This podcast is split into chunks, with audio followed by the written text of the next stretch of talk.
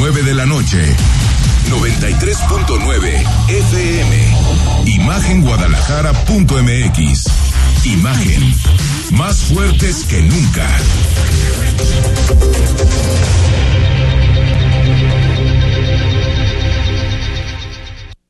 XH, SC, 93.9 MHz, con 200.000 watts de potencia. Transmitiendo desde Avenida Rubén Darío 746 tercer piso, Colonia Lomas de Guevara, Guadalajara, Jalisco. Código postal 44657. Imagen. Poniendo a México en la misma sintonía.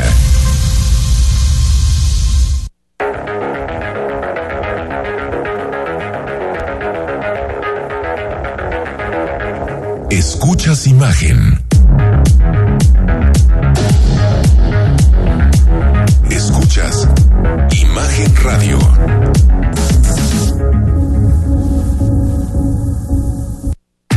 Escucha Imagen Jalisco con Enrique Tucent de 8 a 9 de la noche 93.9 FM imagenguadalajara.mx.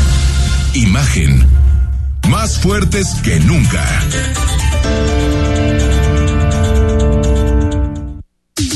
Twitter. Arroba Imagen Radio GDL. Imagen. Más fuertes que nunca. Son las 8 de la noche con un minuto. Gracias por estar con nosotros. Ya es jueves 5 de mayo. Jueves 5 de mayo. Que aquí en México no se festeja, pero en Estados Unidos es el día de la mexicanidad. Bueno, ya está la, la señora Beatriz Gutiérrez Müller con el president, President Biden. Con el presidente Biden, ¿no? President Biden.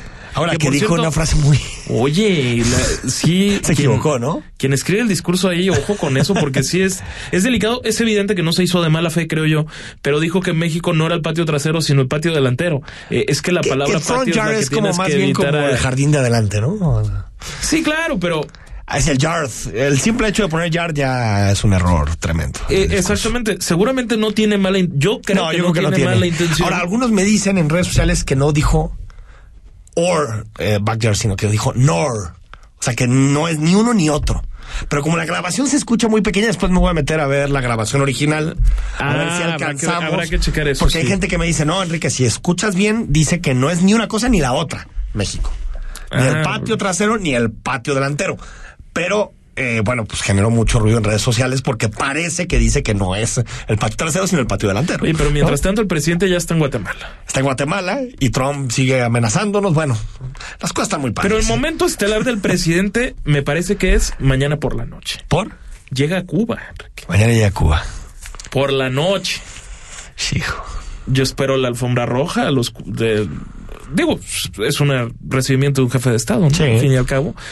Tendrá que ser así, de ¿No es bonito que, ver al presidente de tu país con un dictador? Nunca. hay que decirlo con todas sus letras, el presidente ha apapachado hasta decir basta Sí. la dictadura cubana. Bueno, tan es así que ha presionado al gobierno de Biden no para los intereses de México, sino para que incluya en la cumbre de las Américas, incluya a Cuba, a Nicaragua y a Venezuela, que son dictaduras. Las tres. ¿Y para ti tienen que ser incluidos? No. Internacionalista eres. No. Yo sí creo que, que uno de los impulsos que puede hacer eh, la comunidad internacional para que se democraticen los países es, es aislarlos.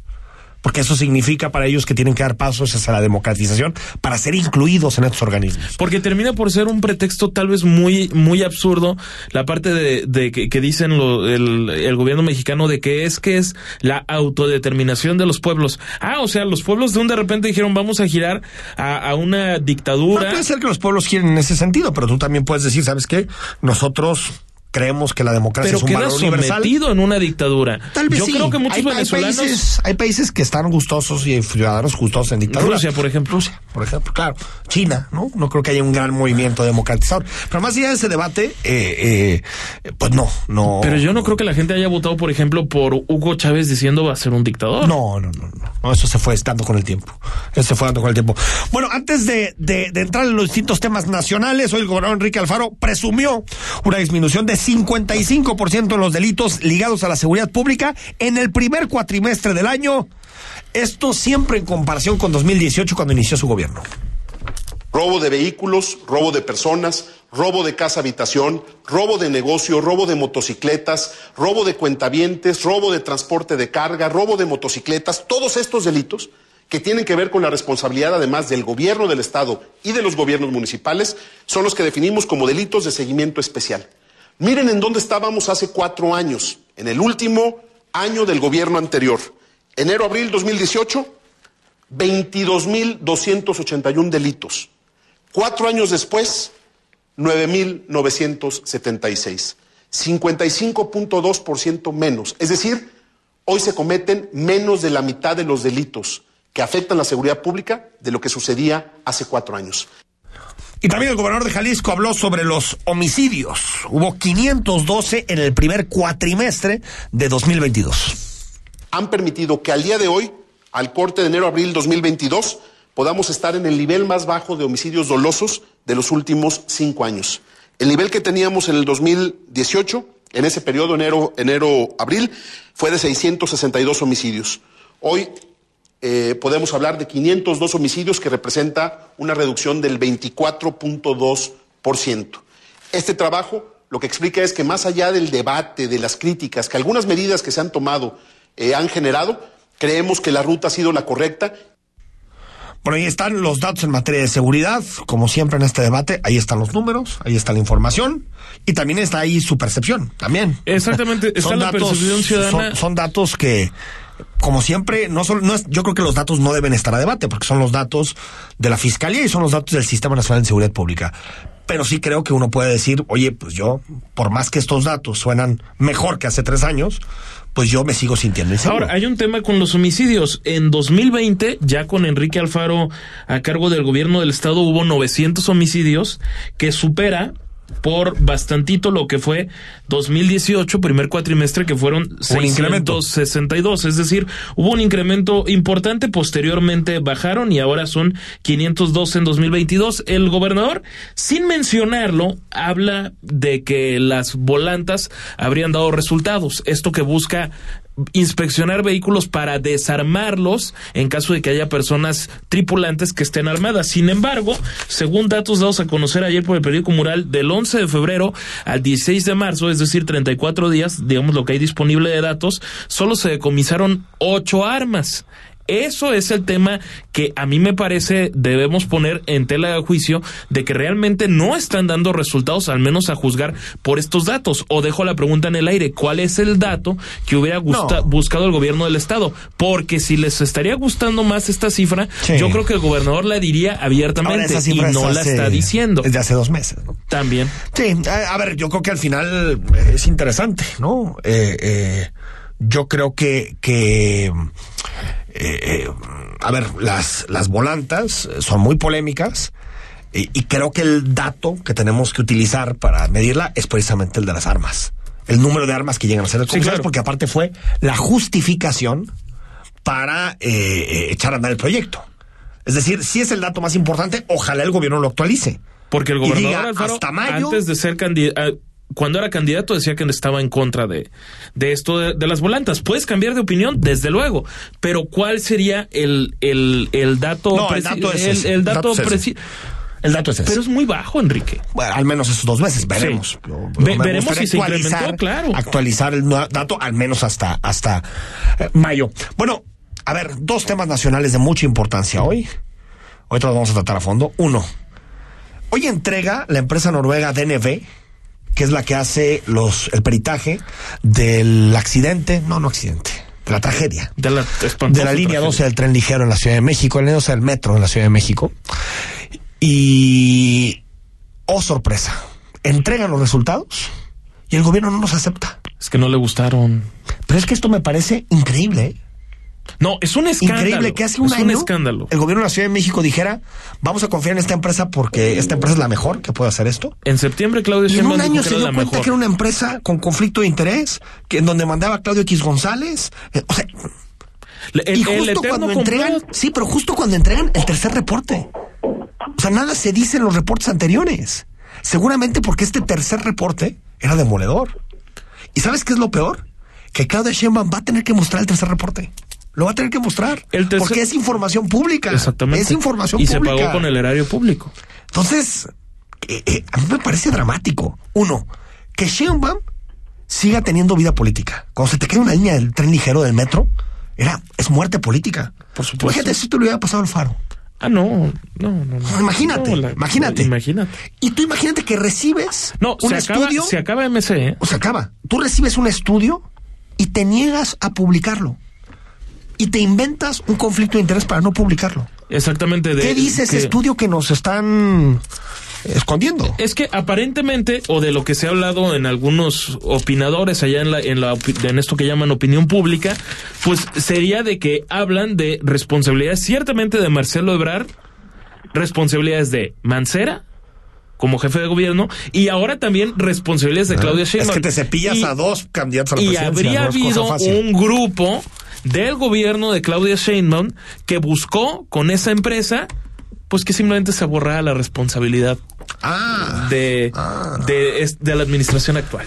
Bueno, bueno, bueno. Ahorita le seguimos platicando sobre este asunto y también sobre lo que pasó en el Aeropuerto Internacional de la Ciudad de México. Pero antes conversamos unos minutos con Patricia Martínez Barba. Ella es coordinadora de gestión del territorio del gobierno de Jalisco. Coordinadora, buenas noches. Hola Enrique, ¿qué tal? Buenas noches. Bueno, ¿Cómo están? a- hace en julio del año pasado estuviste aquí con nosotros para hablar de nidos de lluvia. Entiendo que se presenta la segunda etapa de este proyecto. Primero que nos hagas un balance del pues casi primer año de este eh, proyecto y también pues qué sigue. Sí, claro que sí. Este, pues efectivamente el año pasado arrancamos con un programa piloto de estos sistemas de captación de agua de- eh, con 600 en la zona norte de Zapopan. Como recordarán, fue en el contexto de esta crisis que vivimos por el desabasto de agua de la presa de Calderón.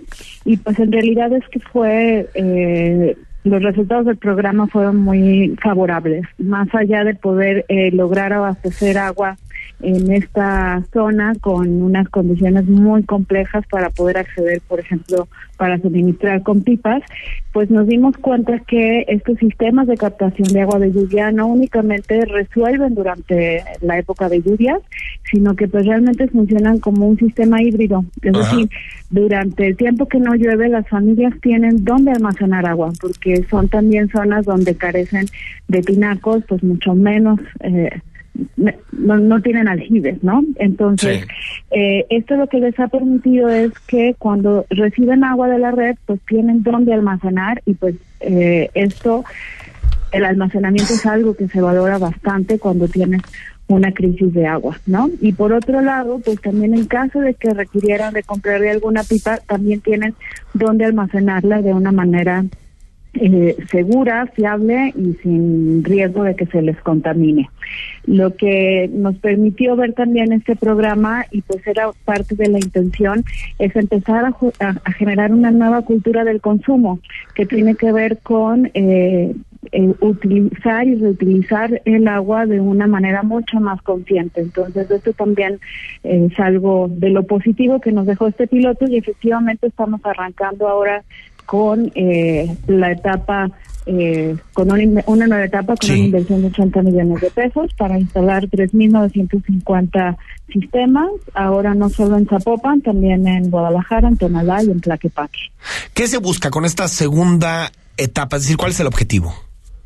Además de poder, eh, digo, evidentemente eh, esto tiene un beneficio para personas que viven en colonias con altos grados de marginación, Sí. que tienen eh, problemas con el suministro de agua porque hay intermitencias, es decir, no todos los días este, tienen el, el servicio.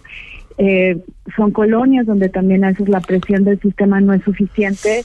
Como están en partes muy altas es más complicado que lleguen, que llegue el agua todos los días.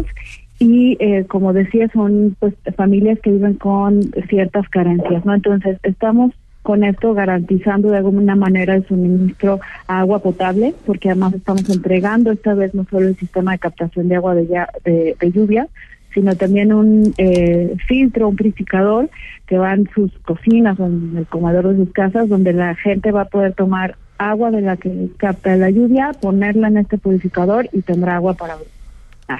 Entonces, eh, con esto estamos atendiendo a 12 colonias que viven en estas condiciones de vulnerabilidad hídrica, pero también estamos ya trabajando eh, en un plan que llamamos el Plan de Resiliencia Hídrica para, para el estado de Jalisco, en el que le estamos apostando a, eh, a utilizar, a reutilizar, este, mejor dicho, eh, hacer uso de tecnologías mucho más eficientes, de medios más eficientes para hacerlos de agua y para su consumo. Rodrigo La Rosa. Coordinadora, preguntarle buenas noches. La, hace un par de semanas, me parece, académicos de la Universidad Panamericana, de expertos en estos temas de, de agua, hablaban de una chapala dependencia por parte del área metropolitana de, de Guadalajara. En estos casos, ¿qué se está haciendo? ¿Qué se está haciendo diferente? ¿Hay coordinación con estas personas que, que sugieren vaya a hacer ya menos uso de, de la laguna de, de, Chapala y en qué van esas acciones pues para poderse diversificar? Bueno, en concreto este programa eh, de nidos de lluvia lo que nos permite de entrada es pues también generar menos extracción de agua, eh, por ejemplo en estas colonias del norte de Zapopan que se abastecen de la presa de Caldeón, pues implica extraer menos agua de allá, ¿no? Eh, hay otra, eh, evidentemente hay otros eh, proyectos como el que se está discutiendo ahora en el Congreso del Estado sobre el agua de reuso eh, y también estamos trabajando gobierno del Estado junto con el INEPLAN y el apoyo de Resilient Cities Network en eh, un plan de resiliencia hídrica para el área metropolitana que hacia finales de este año tendremos concluido y ya vendrán una serie de acciones muy concretas para implementar en los nueve municipios metropolitanos. Y la idea es justo eso, poder buscar que nos permitan adaptarnos ante estos fenómenos que cada vez serán este más eh, viviremos de manera más más seguida no esto que vimos ya con lo de la presa de Calderón pues no es una novedad que se haya secado el año pasado ya es una tendencia que trae desde hace algunos años a reducir sus niveles. Pues tenemos que ver de qué otra manera nosotros nos podemos ir preparando ante pues ya estas circunstancias que son parte de los efectos de la crisis climática. Entonces, esta es una de esas acciones. Otra es este proyecto que está, como decía en este momento, este eh, ya eh, esperamos próximo implementarse, que es el agua de reuso para el corredor industrial y las próximas acciones que vengan del plan de resiliencia hídrica. Coordinadora, antes de, de despedirte, me dices, ahorita el proyecto Nidos de Lluvia llega a 12 colonias. El objetivo es que a, mediano plazo, a largo plazo, ¿cuántas colonias puedan tener eh, inversiones para que tengan nidos de lluvia? En realidad ahorita con estos 12, estas 12 colonias, con que son 3.150 viviendas, sí. eh, nosotros tenemos tan solo en, el, en la zona eh, en una zona de Zapopan, en la parte norte, que requeriríamos alrededor de 21 mil sistemas para completar todo el polígono. Entonces, eh, realmente es que este programa, sus alcances pueden eh, ir pues más allá, no, solamente de estas viviendas que tienen estas condiciones eh, de las que hablaba hace un momento, sino que también es un programa que conforme podamos ahora sí que ir eh, gestionando más recursos, podemos también extender sus beneficios hacia otro tipo este, de colonias, ¿no? Preguntaban este, si en zonas más eh, residenciales, por ejemplo, se podrían instalar, pues ya desde ahora alguien que esté interesado puede buscarlo con proveedores, que ah, hay bastantes para esto, ¿no? Nosotros creemos que también una de las, eh, digo, como dijo el gobernador, para el próximo para el próximo año está el compromiso de ya de algunos alcaldes metropolitanos de también poder poner recursos y ampliar los alcances de este programa. Eh, y eh, parte de este plan que estamos armando con el INEPLAN, eh, pues incluye que podamos generar ya los incentivos para que en otras zonas de la ciudad se puedan instalar estos sistemas eh, desde antes de que se construyan las viviendas, ¿no? Por ejemplo. Entonces, realmente te tiene que ver, ahora sí, más con una visión sobre eh, cómo eh, utilizar el agua de una manera mucho más eficiente sin depender tanto de la extracción. Patricia Martínez Barba, gracias. Muchísimas gracias. Buenas noches. Que esté muy bien. Es la coordinadora de gestión del territorio del gobierno de Jalisco. Pues ahí está, Nidos de Lluvia, un proyecto que en este momento está llegando a 12 colonias, bueno, pues es una buena alternativa, ¿no? No, sin duda. De hecho, el, el gobernador hablaba también la eh, eh, este eh, este esta semana, me parece que fue el, el lunes de que había vecinos de esa zona que pudieron tener agua hasta en diciembre gracias a ese sistema de, De de lluvia. de lluvia. Totalmente. Bueno, el, el teléfono en imagen es el 33 15 63 81 36. ¿Quieres participar por el libro de esta semana? Mío y no mío, se va mañana de Luis Pechetti, pues escríbenos, lo puedes hacer a través del WhatsApp que te acabo de dar o también lo puedes hacer a través de Instagram siguiendo las cuentas de Imagen Radio GDL y de Enrique Tucen en Instagram. Nos puedes poner like en la publicación del libro Mío y no mío de Luis Pechetti y poner tu nombre para saber que tú estás participando. Al corte vamos a hablar de temas que seguramente te interesan mucho de la agenda nacional, local y también más adelante presentamos el libro que se va la próxima semana Venga. y el autor va a estar con nosotros. ¿Ah, sí? Qué bueno. Al corte. El análisis político. A la voz de Enrique Tucent. En Imagen Jalisco. Regresamos. Durante 31 años junto al INE hemos abierto la puerta de la democracia. Cuando cumplimos 18 y empezamos a elegir. Cuando nos cambiamos de casa y decidimos en nuestra nueva comunidad. Cuando llega la hora de salir a votar.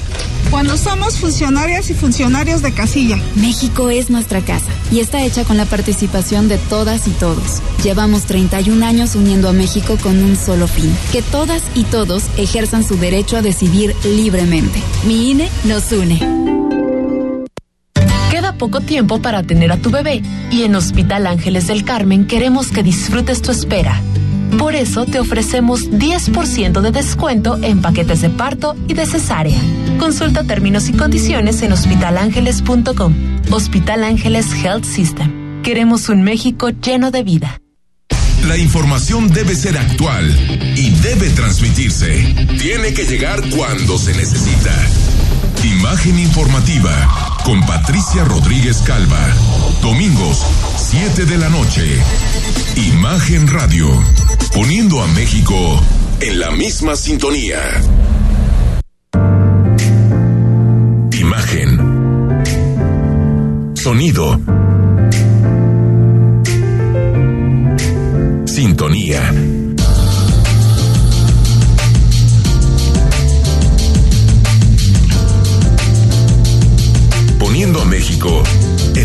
Misma sintonía.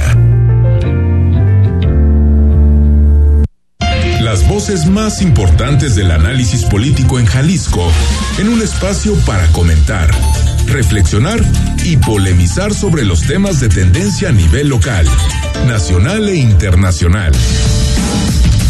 Imagen, más fuerte que nunca.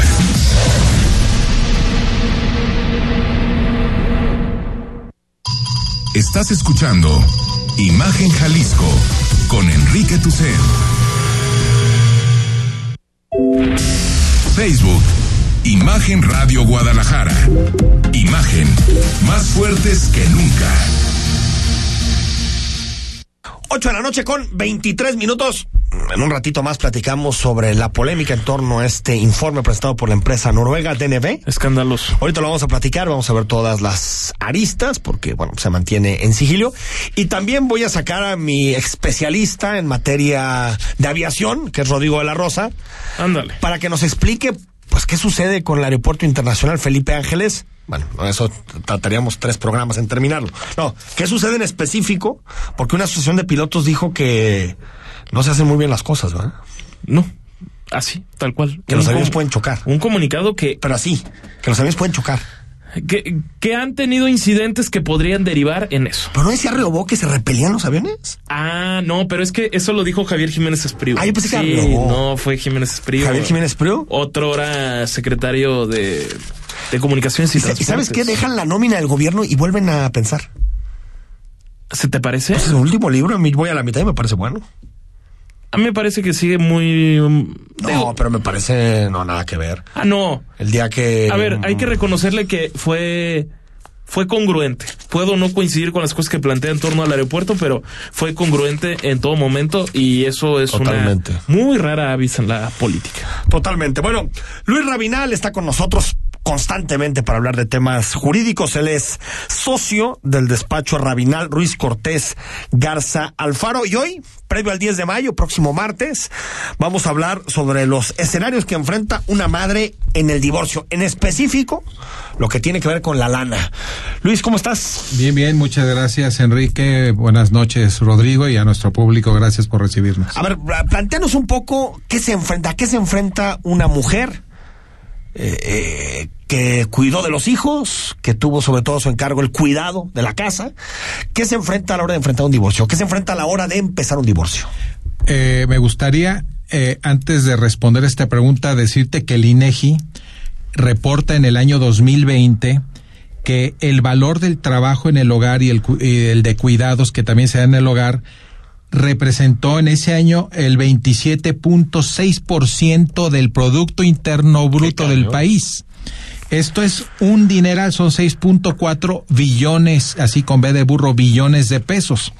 Y de estos, de este trabajo, el 72% lo hicieron mujeres y el 26 y pico lo hicieron hombres. Bueno, para que usted se dé cuenta, el presupuesto general del país son 6.8 billones. Así es. O sea, es casi el presupuesto de todo el país. Exactamente. Es lo que se define, es lo que se termina generando desde el cuidado de la casa, ¿no? Desde el, desde la, el mantenimiento y el cuidado de la casa. Y sin embargo, la mujer tiene en general un salario 34% inferior al del hombre por trabajo equivalente. Y sin embargo, a la hora que se divorciaban, porque esto ya cambió y es lo que queremos informar, cuando se divorciaban, si estaban casadas en separación de bienes, quedaban con lo que ellas hubieran construido patrimonialmente, que no era mucho, si se habían dedicado al hogar y a los hijos, y el varón, pues habría, gracias al trabajo de ella, había podido salir a trabajar y formar patrimonio. O sea, digamos, salía, separación de bienes. En separación el, de El hombre que salía a trabajar se quedaba con todo el dinero, así las propiedades que había hecho en su vida. Así es. Y la mujer al encargarse del hogar no podía acceder a nada de así eso. es. Además de la indefensión completa. Además de quedarse en la obsolescencia laboral porque pues bueno, tenían 20 años, 15 años a los fuera 50 del mercado. años salir a buscar tu primer trabajo, pues es. ¿no? Así es. Entonces la corte dijo esto eh, es una desigualdad entre los cónyuges y estableció que si una mujer se había dedicado al hogar y por ello no había formado patrimonio y estaba casada en el régimen de separación de bienes, le iba a corresponder hasta el 50% del patrimonio que él hubiera formado durante la vida matrimonial. Claro, si estabas en sociedad legal no había que hacer ninguna regla porque era 50 y 50, más bienes mancomunados. Entonces se enfocaron entonces, en el de separación perdón, de bienes. Luis, lo que hizo la Corte es decir bienes mancomunados no. y separados lo mismo. No. No. Ah, solamente si no trabaja. No uno. alteró los regímenes económicos. Okay. Solamente dijo, si estás en separación de bienes y te divorcias, te voy a conceder una indemnización, okay. una compensación reparatoria que no altera el régimen económico. Ok, ok. Eh, puede que ser es hasta el 50, hasta, hasta el, o el 100 hasta el 50%, Hasta el 50. valorando si había trabajado solamente en la casa o si había trabajado con tiempo de par- tiempo parcial, etcétera. Esto ocurre en el 17 y así lo dice la Corte. Y la Corte dice, no me importa lo que digan los códigos civiles de los estados, esto rige. Y se convirtió en ley al ser Y jurisprudencia. los códigos empezaron a cambiar sus leyes en los estados. ¿no? Correcto. Y en el 19, Movimiento Ciudadano promueve la armonización del Código Civil del Estado a esta jurisprudencia de la Suprema Corte y modifica el artículo 406 del Código Civil y dice, le baja un poquito y dice, hasta el 40%. Sí. ¿Y eso por qué? No, eh, no sé. Pero es inconstitucional eso, ¿no? Eh, en teoría, en teoría, O sea, es no que podía, jugarle- no al podía- bravo, no Sí, claro. al listo. Pues Eh, no. podía no po- en, en- en- en teoría no podía apartarse del, Del 50. Del 50. Puede ir arriba incluso. Así es. Ahora, ¿qué hacemos los abogados? Lo que hacemos los abogados es que decimos, juez, aquí en Jalisco, pues me toca hasta el 40, pero hay una jurisprudencia Claro. que dice hasta el 50 Es obsoleta, y básicamente. los jueces están concediendo el 50. El 50. Ahora, Así si es. llega una persona con ustedes, una, una mujer, eh, eh, ¿cómo, cómo se llegan estos cálculos? ¿De qué porcentaje le puede llegar a tocar? Ah, simplemente tienes que ver lo que tiene. Primero tienes que ver el patrimonio de él. eh, para conocer ese universo de 100%. ¿Y si lo esconde, Luis? Ah, ese es un problema. Vivimos en una economía eh, con alto grado de informalidad. Entonces, hemos tenido demandados que trabajan en un tianguis y tienen mucho dinero pero no, no, no hay documentación que acredite sus ingresos. O manejan el dinero en efectivo. O tienen prestanombres. O tienen prestanombres. Eh, sin embargo, ya también hay delitos específicos para el que oculte sus ingresos si eso conduce por lo menos a ocultar frente a las obligaciones alimentarias. Ok. Sí. Okay. No es exactamente lo que necesita ella para el tema de la compensación indemnizatoria, pero bueno, es un acercamiento. Entonces se calculan los bienes, los ingresos del cónyuge. Así es. Y, y a partir de ahí, ¿y cuánto trabajaba uno, cuánto trabajaba otro, las responsabilidades de uno y de otro, supongo? Así es. Ahora, esto, aunque bien estamos dedicándolo al Día de las Madres, también aplica a favor del cónyuge varón. Ok. Si él se dedicaba al hogar y ella salía a trabajar, que ya está pasando más. Sí, entonces él puede pedir la indemnización. O sea, no es un asunto de género. No es asunto, de, género. Dentro de la familia. Efectivamente. Habría que decirte que esto se tiene que exigir en un tribunal. Y decirte otra cosa. ¿Qué pasa si vivo en separación de bienes, no me divorcio, pero él muere y le deja todo a otras personas? Eso no está reformado. Y hay abogados que estamos intentando decir es el mismo, debe ser el mismo principio si se divorcia a que si se, le muere. Pero todavía una no extinción de sí, sí, sí. Ese es un tema que todavía está en el tintero. O sea, eh, si él se muere y deja todos los bienes a otra persona, en este momento se irían a la otra persona. Se irían a la, otra persona. se quedaría sin nada. Así es. Ah, mira qué tema. Eh. Hay que sostenerlo y generar una demanda de amparo para que otra vez la corte lo atraiga y diga el mismo principio para para el divorcio aplica también para la muerte. ¿Qué tanto se complican estos casos, Luis? Eh, se complica por dos cosas. Uno, este, la dificultad de probar los ingresos del marido cuando trabaja en la economía informal. Y dos, lo lento que son los procedimientos judiciales en el Estado. ¿Todavía? ¿Todavía? ¿Divorcios?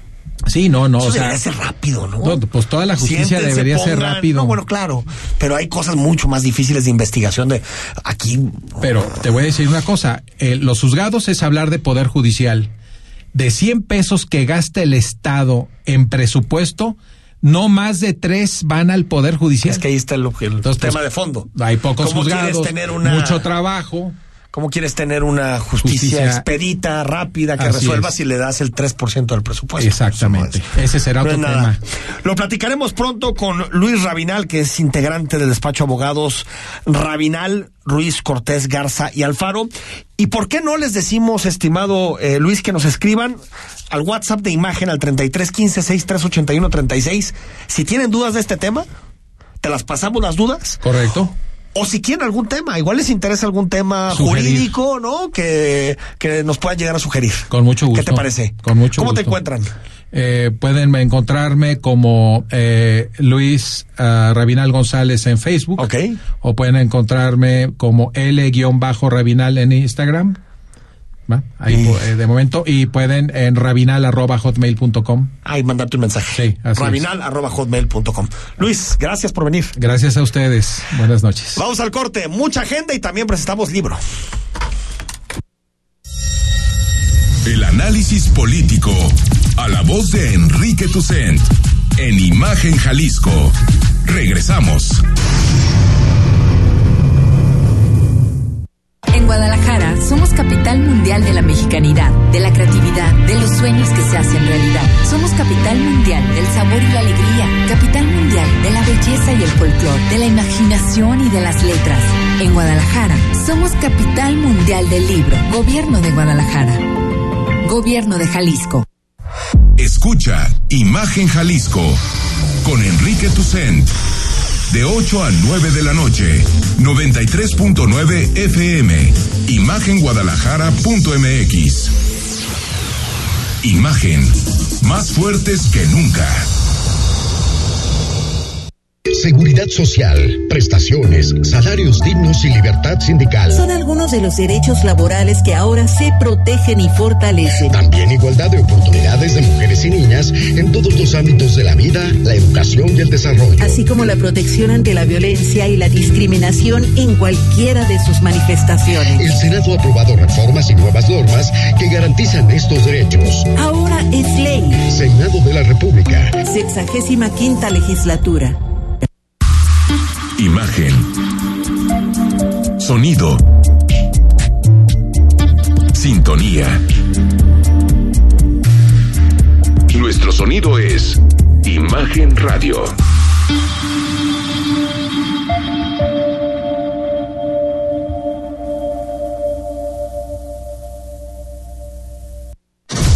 Las voces más importantes del análisis político en Jalisco, en un espacio para comentar, reflexionar y polemizar sobre los temas de tendencia a nivel local, nacional e internacional.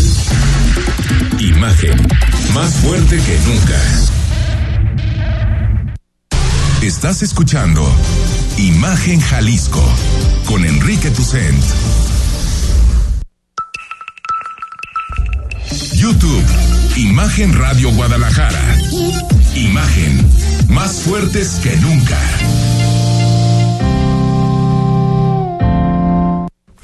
8 de la noche con 35 minutos. Gracias por seguir con nosotros. Estamos totalmente en vivo en imagen. Quédate porque hoy es jueves.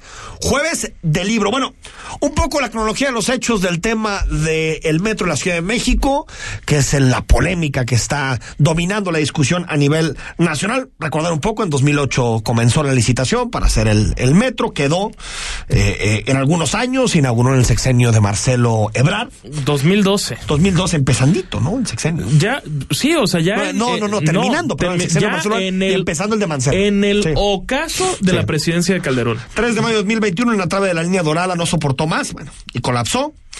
Eh, murieron 26 personas, 100 heridos. El 5 de mayo del 2021 el gobierno de México informó, el gobierno de la Ciudad de México, perdón, informó que formalizó un contrato con la empresa noruega DNB que va a realizar, con el objetivo de realizar el peritaje del accidente de la estación Olivos de la línea 12 del metro. El gobierno informó que DNB era una certificadora independiente con más de 150 años de experiencia y Claudia Sheinbaum se desvivió en elogios hasta esta, hasta a esta empresa. Dieron peritajes, peritajes preliminares en junio, eh, eh, entregaron un segundo peritaje a finales del año pasado. Y bueno, en, eh, para este año, el lunes pasado, el 2 de mayo, DNB entregó el tercero de los eh, de las investigaciones, de los reportes, al cual Claudia Sheinbaum respondió que iban a cambiar de técnicos, que era un informe tendencioso, que tenían conflictos de interés y que estaban relacionados con Claudio X González. A mí personalmente, eh, al ver esa reacción de la jefa de gobierno de la Ciudad de México, me queda claro que la empresa hizo un buen trabajo. Ah, bueno, sí, sí, no, sin duda. A ver, Si le hubiera encantado a Sheinbaum, me preocupo. Pe- ¿eh? pe- peligroso, Me sí. lo que se ha hablado es lo, lo que ya de- decíamos un poco. Claudia Sheinbaum básicamente dice que no lo va a dar a conocer, que se va a tener que dar a conocer, llueva, trueno, relámpago. Es que sí es información está, pública. está obligada. A lo menos va- de que lo destruyan. Lo, lo va a tener que supongo hacer. que la empresa tiene una copia. Esa- exactamente. ¿Qué, qué es, ¿Qué es lo que pasa? Que quedan mal parados, según lo que dicen, porque no conocemos el expediente como, como tal, la investigación, pero salen muy mal parados Marcelo Ebrard, muy mal parado Miguel Ángel Mancera y muy mal parada Claudia Sheinbaum. ¿Por qué? Porque no le dieron mantenimiento. Y entonces ellos Oye, de alguna forma de Movilidad, podían perdón. suponer que esto iba a suceder y sucedió. El secretario de Movilidad de la Ciudad de México, Andrés Layú, que yo le tenía un gran respeto, saliendo a decir, ¿y el mantenimiento qué tiene que ver? Imagínate nomás. Sí, imagínate nada más. Imagínate nomás. Pero yo creo que este era un misil que descarrilaba una eh, candidatura presidencial. Y por eso lo, lo... ¿Tú crees que si fuera un informe no tan duro con Claudio Sheinbaum, lo esconde? No, lo claro que esconde, no. lo hace público, Pero- aunque, aunque se echara a Marcelo Ebrard. Para ella mejor. No, porque para ella No, mucho para ella mejor. Pero Mancera, su- ¿qué te sucede digo? una cosa que, que tenemos que resaltar. En países normales, en, en países donde la decencia impera, Claudia Sheinbaum estaría siendo investigada Ah, totalmente. por el por el propio Congreso de la Ciudad de México, ese que controla abiertamente. Sí. Marcelo Ebrard tendría que estar siendo investigado completamente. Mancera también. Y Florencia Serranía, la entonces directora del metro, tendría que haber dejado su cargo esa misma ¿Y noche. dónde están los cuatro? Dejó su cargo Florencia Serranía dos meses después de, de los hechos. Y la única que ha dejado el cargo. Sí. eh, Mancera y, y, con- perdón, Enrique, Florencia Serranía fue nombrada antier este integrante del CONACYT ¿no? integrante del CONACYT habrá que checar qué puesto pero en la parte de ingeniería. Premiando pues premiando. O sea Mancera está en el Senado Serranía en el CONACYT como eh, erudita ¿no? Eh, Marcelo Ebrar, canciller y aspirante a la presidencia de la República, y Claudio Sheinbaum, jefa de gobierno de la Ciudad de México y aspirante a la presidencia de la República. ¿Y cuántas personas hay en la cárcel? Cero. Cero. Y, la, y lo bueno es que la impunidad ya se acabó. ¿eh? Imagínate si la impunidad no se hubiera acabado. Exactamente. Imagínate, imagínate nomás si en dónde estarían, ya serían presidentes de la República, sí, ¿no? Como ayer ese tuitero que me decía que Calderón era el responsable. O sea, ya perdona, hombre, ya perdona. Es que bueno, esas tonterías. La Federación Internacional de Asociaciones de Pilotos de Líneas Aéreas, la llamada IFALPA, emitió un nuevo boletín de seguridad para advertir sobre la posibilidad de que existan incidentes en el espacio aéreo de la Ciudad de México en la operación del Aeropuerto Internacional Felipe Ángeles. Rodrigo, todo tuyo, explícanos A ver, qué pasa ¿qué- con la seguridad del aeropuerto. ¿Qué, qué- qué- qué es lo que, lo que sucede hasta donde yo sé?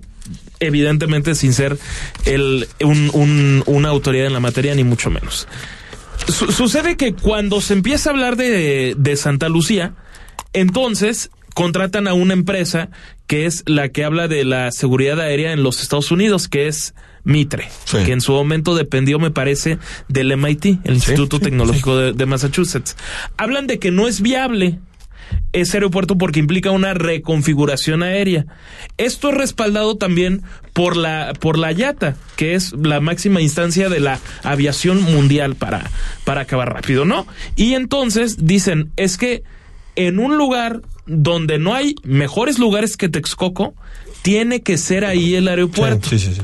Y entonces Javier Jiménez Esprío dice, entonces secretario de, de Comunicaciones y Transportes, que eso es falso y que le van a pedir a NatBlue, una empresa francesa, que les haga un informe sobre si es viable o no. NatBlue dice que puede ser viable, sin embargo, recomiendan que tiene que ser en Texcoco. Muy convenientemente, esa parte del informe No la la, la, la No, omitieron. una parte, de Exactamente. Y se, se fueron a hacerlo a, a Santa Lucía sin que les importara mucho lo, lo técnico. Entonces, muy recientemente se hace la reconfiguración del espacio aéreo y esa reconfiguración del espacio aéreo es lo que ahora dicen que no se capacitó bien a los pilotos de Santa, a los, perdón, a los controladores aéreos de Santa Lucía para este nueva configuración del espacio Que aéreo involucra al aeropuerto Benito que Juárez. involucra a Toluca, Toluca, Querétaro Benito también, ¿no? Juárez.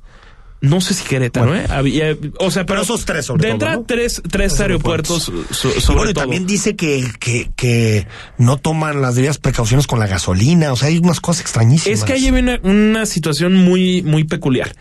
Dicen que En llegan 20 segundos que con, que poca, con poca gasolina. Entonces, hay que decir que, según el, un capitán muy reconocido de Aeroméxico, Albores, de apellido, el capitán Sí. Albores, habla de que existe un fuel advisory.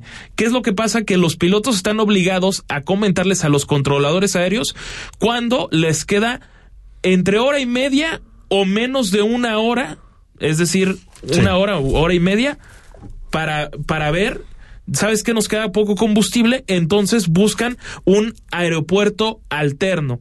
¿Qué es lo que está pasando? Habrá que ver cómo están llegando a la Ciudad de México esos pilotos, porque Claro. ¿qué tal si uno está en padrón de espera media hora y ya no tiene combustible? combustible. ¿Para dónde se va a mover? O sea que hay múltiples cosas que se tienen que cambiar para hacer de Santa Lucía un aeropuerto seguro. Eso es básicamente lo que y que están advirtiendo algo que no es menor. Se pueden estrellar Sí, unos digo, aviones en seis, el Tal aire. vez no hay tanta bronca, pero cuando sea un aeropuerto más o menos regularizado, ahí sí puede haber problemas. Y mientras Gravísimos. México degradado en Bueno. grado 2 en temas de En aviación. temas de aviación todavía. Bueno, eh, hoy la Organización Mundial de la Salud anunció, eh, reconoció que en México la verdadera cifra de fallecidos por COVID son 626 mil personas. 626 mil, que es el doble de las 324 mil que reconoce el gobierno mexicano. Después hay gente que me puso en redes sociales, sí es cierto, pero eh, el gobierno también reconoce ese exceso de mortalidad. Bueno, ¿y por qué no cambiamos de la cifra que es un fake, que son 324, a la cifra que es real, que son 626? O sea, ya que el gobierno maneje esa cifra, porque está desapareciendo 302 mil muertos. Porque nada más habla de la cifra de 324 mil. Y no de la de 626 mil, que es la Bueno, real. Pero, pero es que no, no, no quiero ser aguafiestas ni mucho menos, pero no dijo Hugo López Gatel que el escenario más catastrófico eran 60 mil muertes en México. Ya va para 10 a 1. Ok. ¿No? Va 10 a 1. Así lo dijo. Bueno, por cierto, el diputado federal del PAN, Gustavo Macías, alertó que Jalisco y, los estados del- y algunos estados del país se quedarán sin apoyo para el campo en programas de apoyo a producción contra la inflación y carestía. El elevado precio de granos y fertilizantes disminuirá la producción del campo, por lo que se avecina una crisis alimentaria. Esto dijo Gustavo Macías, que es diputado de Jalisco. Solamente va para nueve estados que son Chiapas, Oaxaca, Durango, Zacatecas, alguna parte de Nayarit, Puebla, Morelos y Guerrero. Pero los grandes productores como son Jalisco, como son eh, parte de Chihuahua, Sonora, Sinaloa, pues a esos estados y al resto no reciben ningún apoyo de parte del gobierno federal para atender esta crisis que hay que decirlo en toda su extensión, se avecina una crisis de alimentos Por ahí está, se me hicieron una felicidad del metro. Antes de irnos al corte, Rodrigo, dos asuntos rapiditos. El caso de Bani Escobar, encontraron su identificación en el en centro de Monterrey, en unos departamentos conocidos como Condominio Constitución, ubicado a más de tres horas de donde fue hallado el cuerpo de la joven de 18 años. Extrañísimo. En el motel Nueva Castilla, el complejo ya había sido cateado, supuestamente. Y crece la especulación de si sembraron a Devani después de lo que sucedió. Crece la especulación. Ya veremos. Eh, eh, el gobierno no, no ha podido probar qué pasó.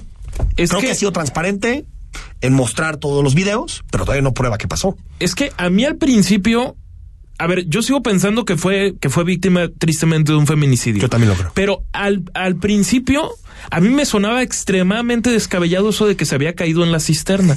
Posteriormente Sí, cuando empezaron a hacer la- los hechos, ¿no? Exactamente, pero posteriormente ves todos los videos que han salido a la luz pública y desafortunadamente No, pero hay muchas Pues, horas sin video. ¿eh? Pero sí, pero o sea, hay entre pero se la hace un una de la mañana y las cinco de la mañana no hay videos. Pero se hace un poquito más verosímil la parte de Pero no está probado. llega corriendo a un Sí. hotel. No, no está, No está probado, probado. nada. La realidad Nada. es que no sabemos nada hasta el momento. 8 de la noche con 46 Trágico, caray. minutos presentamos el nuevo libro de la semana con una eh, pareja de Carlos que tenemos hoy.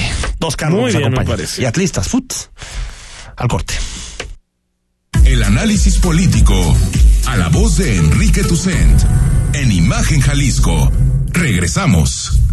En Guadalajara somos capital mundial de la mexicanidad, de la creatividad, de los sueños que se hacen realidad. Somos capital mundial del sabor y la alegría, capital mundial de la belleza y el folclor, de la imaginación y de las letras. En Guadalajara somos capital mundial del libro, gobierno de Guadalajara, gobierno de Jalisco. El mundo cambió e Imagen Radio también. Por eso, podrás vernos en televisión. Busca Imagen Multicast, canal 3.4 de la televisión abierta y en los principales carriers de televisión de paga. Imagen Multicast, canal 3.4 de televisión digital. Poniendo a México en la misma sintonía. Para que puedas ver el mundo desde otro ángulo, escucha Imágenes del Turismo con Laura Rodríguez y Carlos Velázquez. Todos los sábados a las 11 de la mañana. La visión de fondo del turismo por Imagen Radio.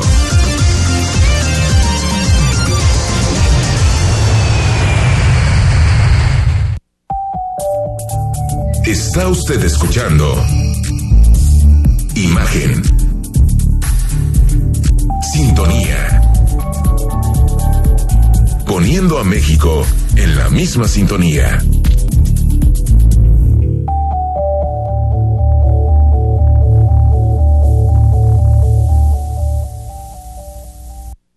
Las voces más importantes del análisis político en Jalisco, en un espacio para comentar, reflexionar y polemizar sobre los temas de tendencia a nivel local, nacional e internacional. Imagen, más fuerte que nunca.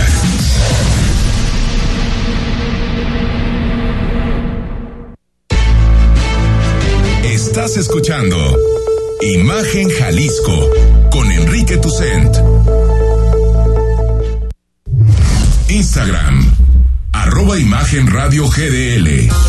Imagen, más fuertes que nunca.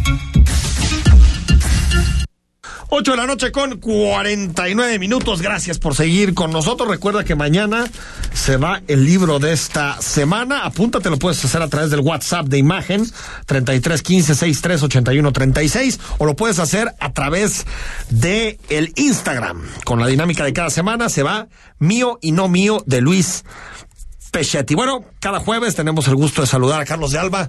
Carlos, ¿cómo estás? Carlos López de Alba, ya me pasó. Estoy conmovido de estar con ustedes. ¿Por qué conmovido?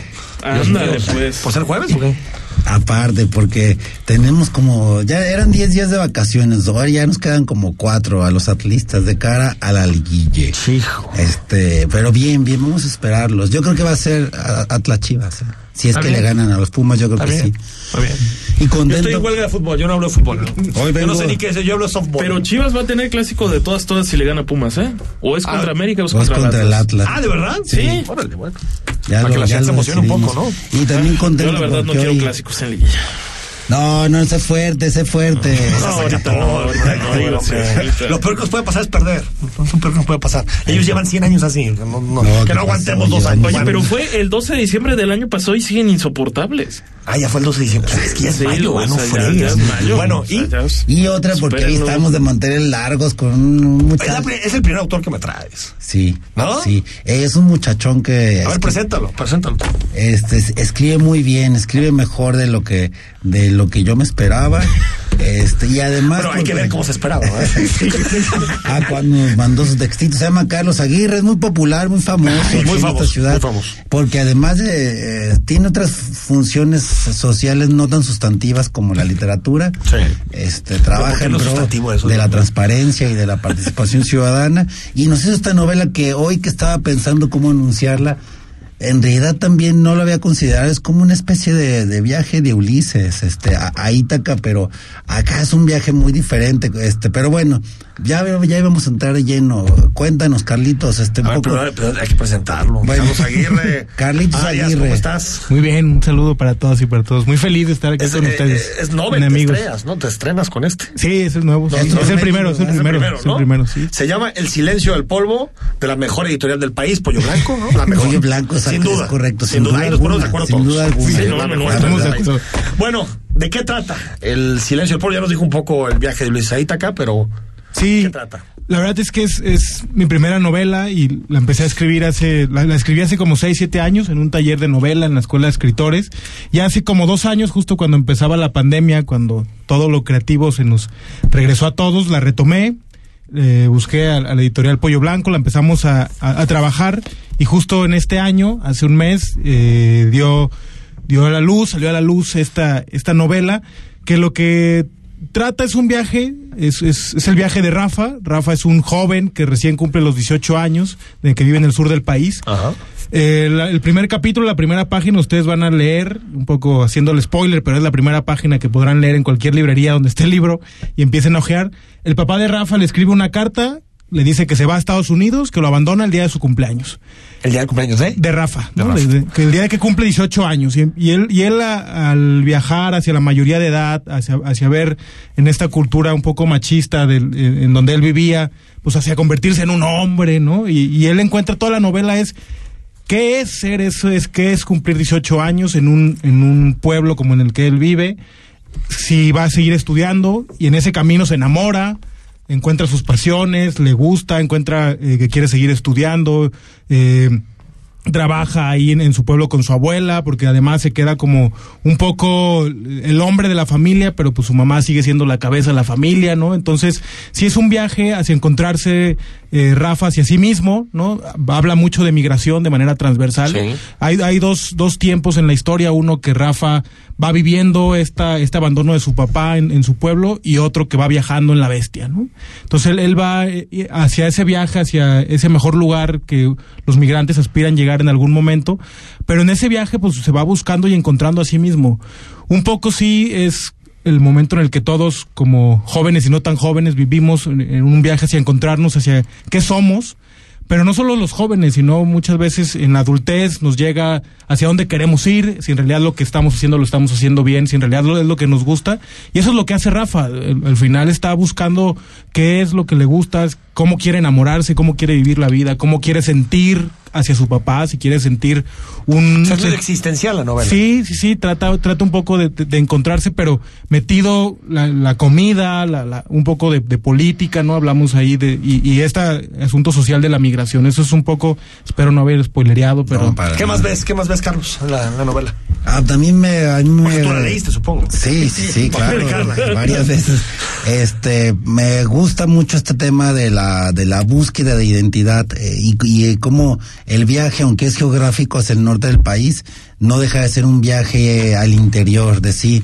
Y aunque cuando platicábamos y lanzamos la novela, yo no pensaba que tuviera un efecto como novela juvenil, trabajo en este tema de etiquetas, este y el merchandising editorial, pero yo siento que ha despertado mucho interés porque además eh, tiene una prosa, eh, Carlos tiene una prosa muy muy limpia, muy fluida, o sea, la verdad es que son un poco más de 200 páginas y, y, y pues yo creo que en una tarde como hoy te pudieras echar las primeras 80 páginas, este, porque tiene una pluma muy suelta, muy, muy... Oye, Carlos, ¿y por qué elegiste este tema, eh?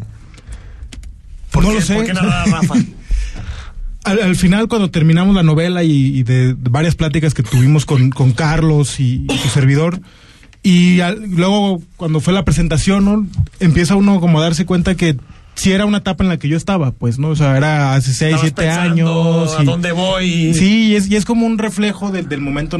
Claro que uno lo que escribe, pues, eh, siempre tiene una relación con uno mismo, pues, o sea, no, es- no escribes. No, claro, eh, claro. Entonces sí es un reflejo un poco de, de- de esa etapa de la juventud, pero además, y, y, y sí tiene mucho, ¿no? De, de, o sea, de, de lo que yo siento, lo que a mí me gusta, del, del, del asunto de la comida, del, del romanticismo, de la política, del tema social, ¿no? Y, y sí es un poco, sí es, sí, sí, sí termina siendo lo, lo que yo sentía en ese momento y la vuelvo a leer y sí sigo sintiendo eso. Eso, pues, ¿no? Muchas cosas. Sí, porque a veces cuando uno escribe alguna cosa siete años después vuelve y dice, ay, güey.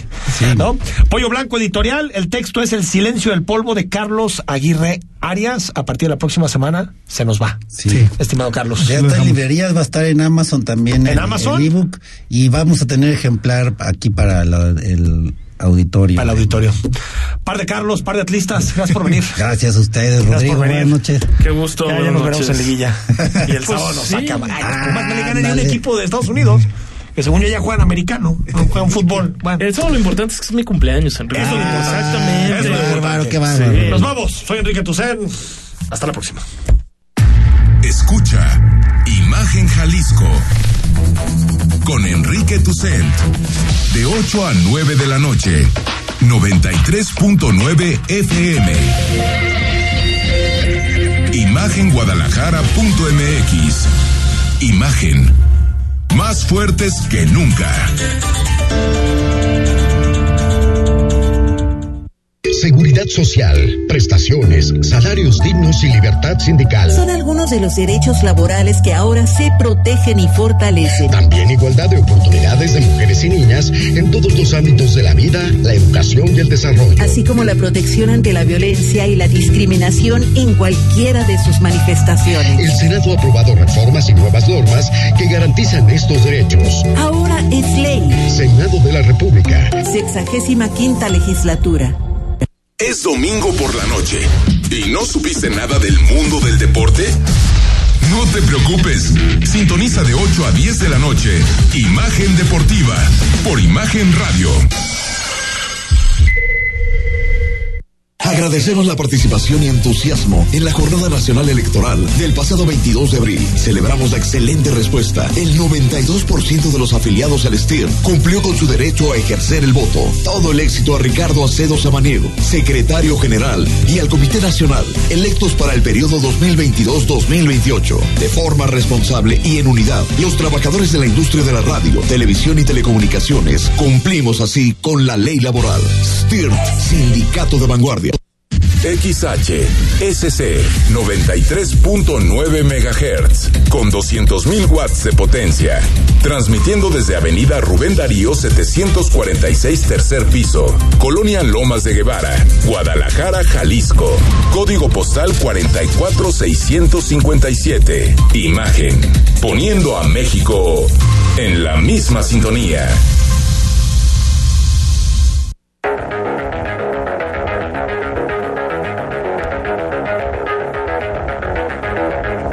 Escuchas imagen. Escuchas Imagen Radio.